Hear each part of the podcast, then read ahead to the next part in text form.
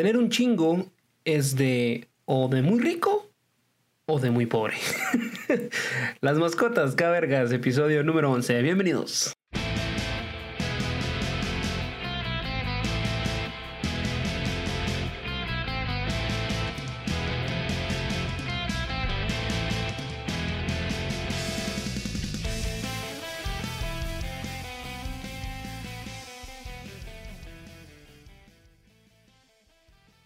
Claro que sí, estamos aquí nuevamente, una vez más, en su podcast Cavergas, eh, el podcast eh, pues donde usted y yo platicamos un poquito, ¿verdad? Donde yo platico con ustedes, realmente yo hablo y ustedes pues escuchan y yo espero que se entretengan, que se entretengan un poquito, que la pasen bien. Hoy vamos a hablar de las mascotas. Sé que hay un episodio de los animales específicamente en Cavergas, pero quería hablar de las mascotas en este caso, ¿ok?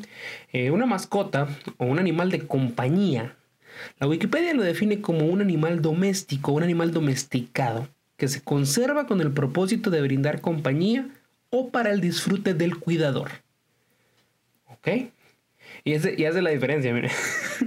A diferencia de los animales de laboratorio, animales para la crianza o ganado, o animales para el transporte o animales para el deporte, los animales de compañía no son conservados para traer beneficios económicos o alimenticios, aunque sí un beneficio personal.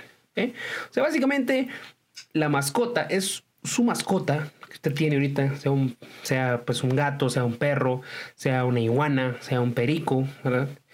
Eh, lo que usted tenga de mascota, usted lo tiene para un beneficio personal. O sea, ya la definición nos dice que no le vas a sacar nada a nivel económico, a nivel ganancia, a tener a ese animal ahí en tu casa o en tu apartamento, donde sea que vivas, ¿ok? Sí, espero que les guste este nuevo set, por cierto. Ven este micrófono aquí, los que están viendo en YouTube, aquí se ve. Hombre, es que, espérate, ¿saber qué? ¿Aló? NASA, sí, no, yo aquí solo micrófonos, solo mic stands. Voy a hacer una foto de mis historias de Instagram para que vean eh, cómo se ve, cómo se ve.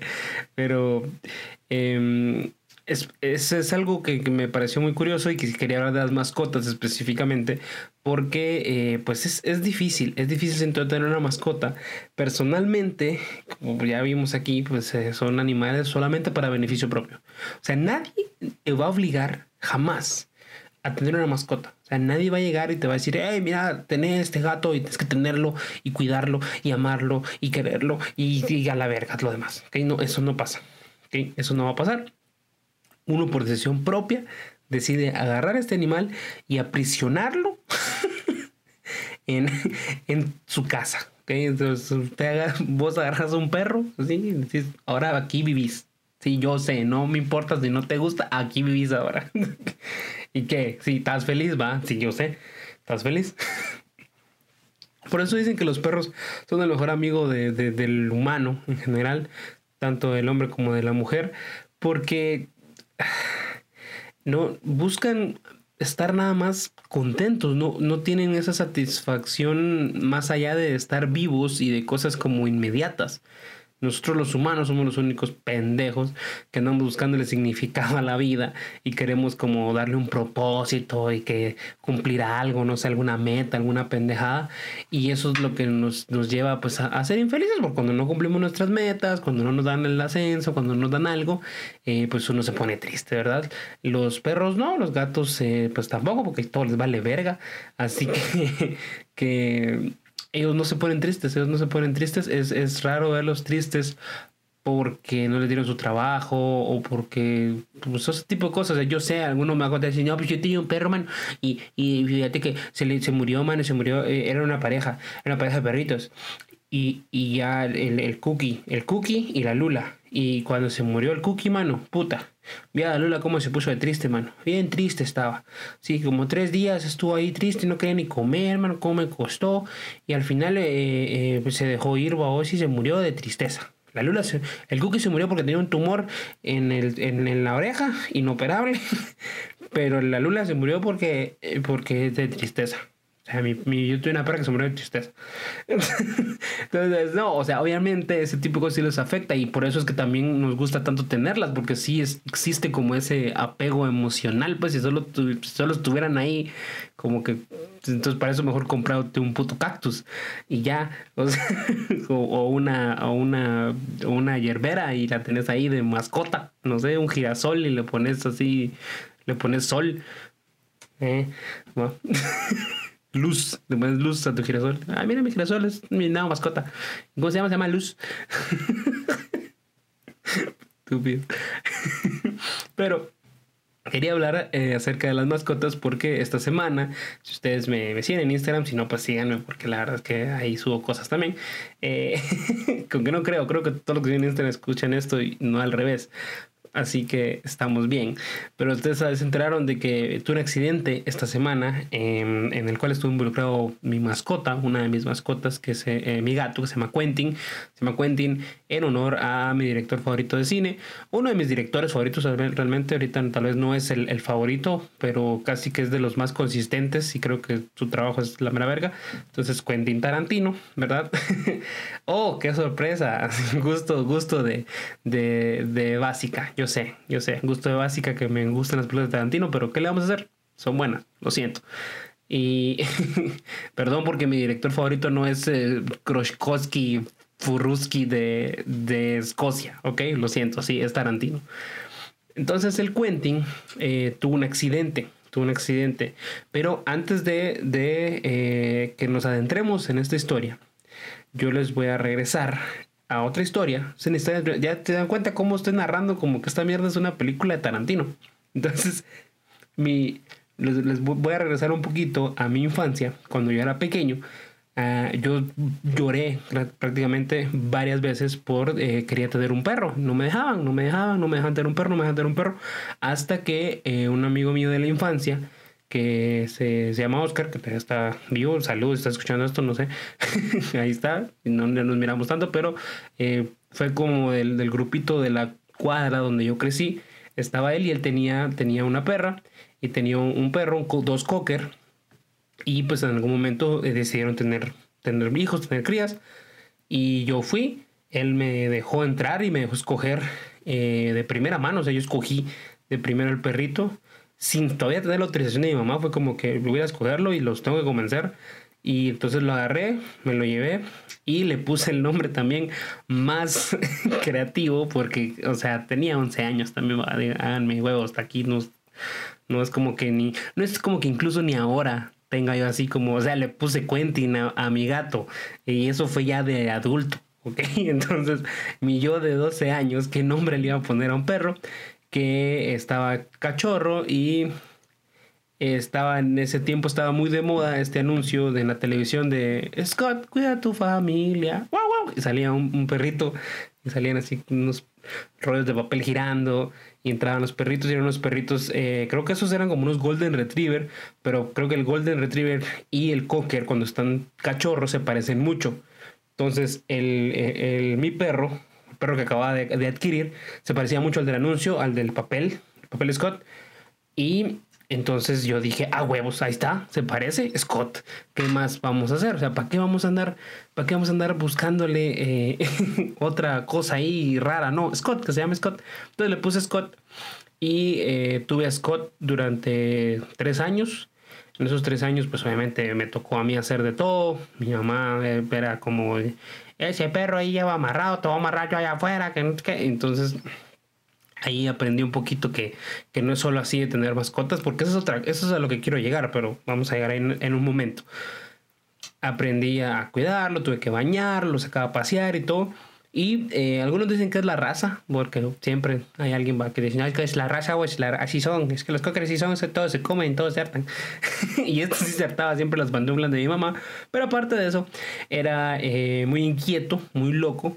Y el punto en el que la casa donde yo vivía de chiquito tenía como, era, era de esquina y tenía patio, pero el patio estaba dividido eh, de la calle solo por una malla de metal pero pues muy, muy de barrio, ¿verdad? Como usted se puede imaginar.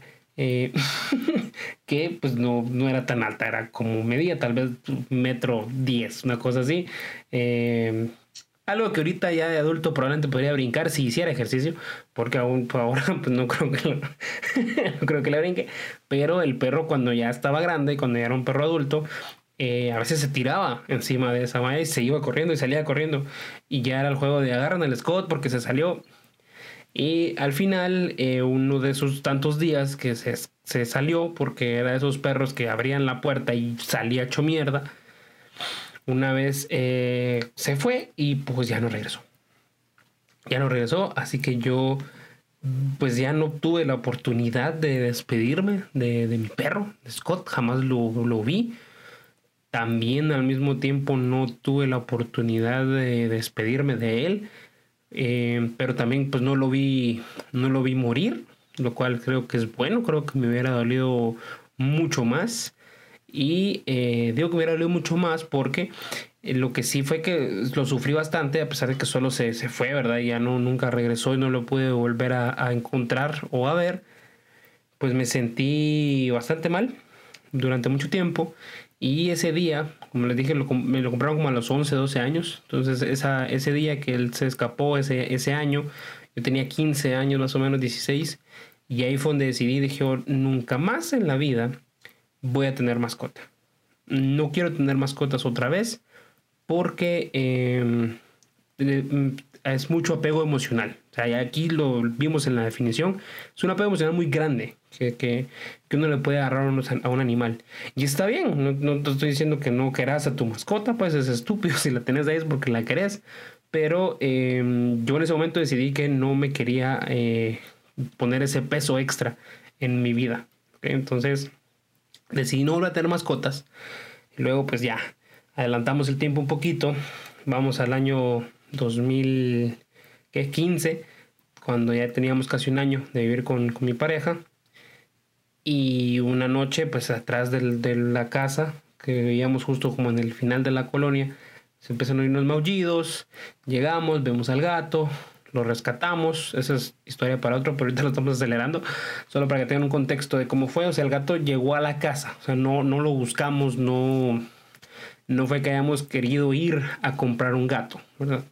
Eh, mi pareja, en este caso, ella, ella sí le gustan mucho los animales, ella sí le gusta tener animales y es una de las cosas por las que realmente tenemos a veces mucho conflicto porque yo pienso que pues, es una gran responsabilidad.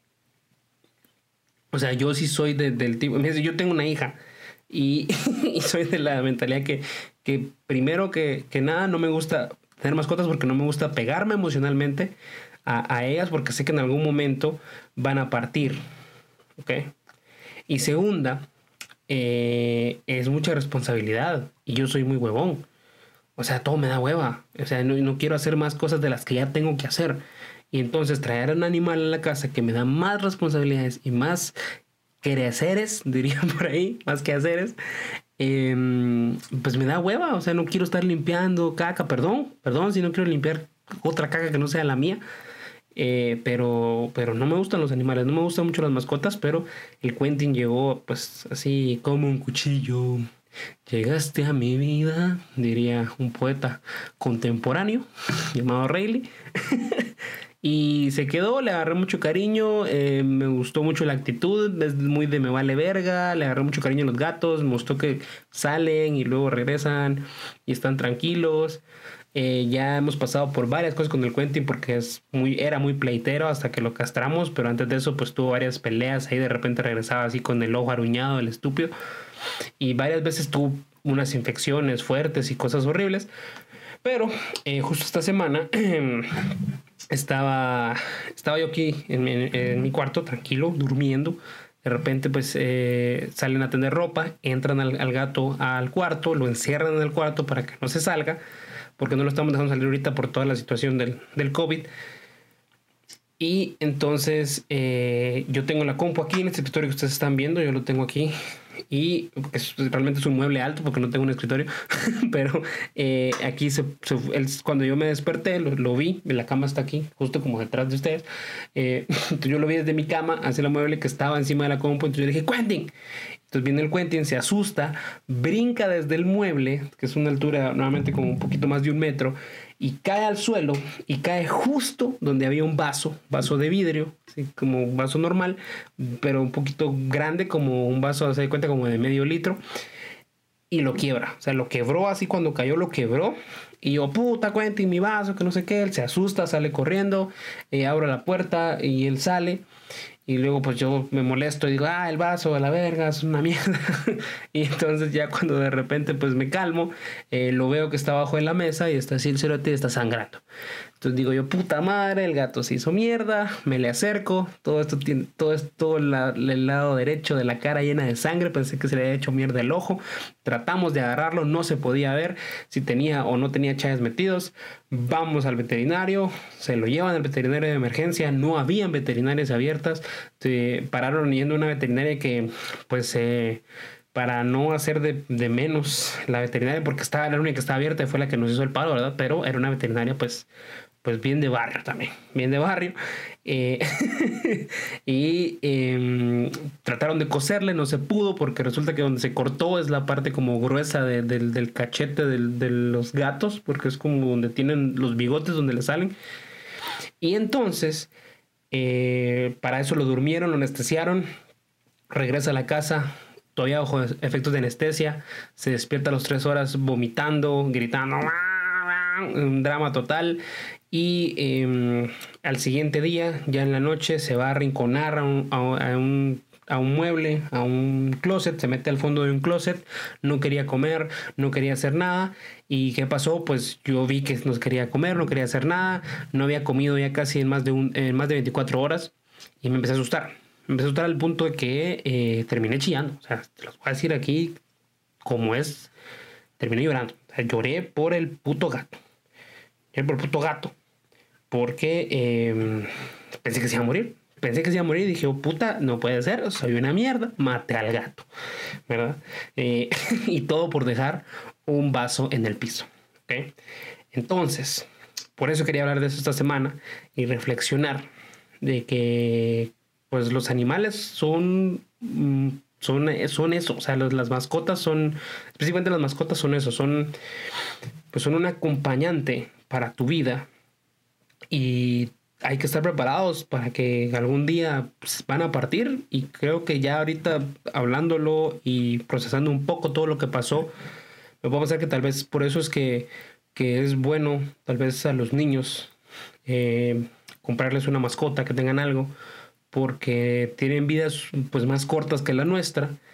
Y eso pues de alguna manera le enseña en carne propia a un niño, a una persona en general, a pues a ver y a vivir el proceso de la vida, porque pues te dan esta cosa como de cachorro, de bebé así súper chiquita, la ves crecer, la cuidas, la más es un montón de cariño y luego pues un día se, se muere, se va a morir como, como todos, así que creo que está bien, creo que está bien tener una, creo que es algo que vale la pena experimentar.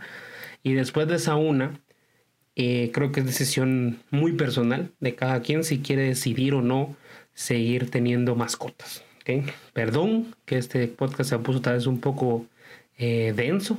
O usted, cuando usted vio el, el, título pensó, ay, va a hablar de los gatitos. y perdón si se puso más denso de lo que usted esperaba, pero es lo que me pasó esta semana y les quería compartir un poquito de eso. Y por eso quería hablar de las mascotas. Esa es mi conclusión. Yo creo que yo ya lo experimenté una vez con Scott. Me está tocando otra vez vivirlo con el Quentin. Y ahorita que casi se me muere, me dolió bastante. No se murió, lo bueno es que está bien. Ahí está todavía. Creo que sí la va a contar. No creo, sí la va a contar. Ya está mejor, ya está comiendo, ya todo tranquilo. Pero me, me dio una vista a lo que va a hacer cuando, cuando definitivamente toque que, que se vaya, ¿verdad? Entonces, ni si tienen mascotas, cuídanlas, quiéranlas, ámenlas, porque no son eternas, al igual que todo en este mundo. Muchas gracias, yo fui Wally Odines, esto fue Cabergas, nos vemos la próxima semana. Recuerden que los miércoles hay live, los domingos hay Jiménez de tu Madre y los viernes ahora hay la Escuela del Punchline en este mismo canal, hablando sobre stand-up. Y el jueves la Cueva de los Venados, no se olviden. Y el lunes live en Instagram, toda la semana de contenido, hombre, síganme, pilas. Nos vemos, órale.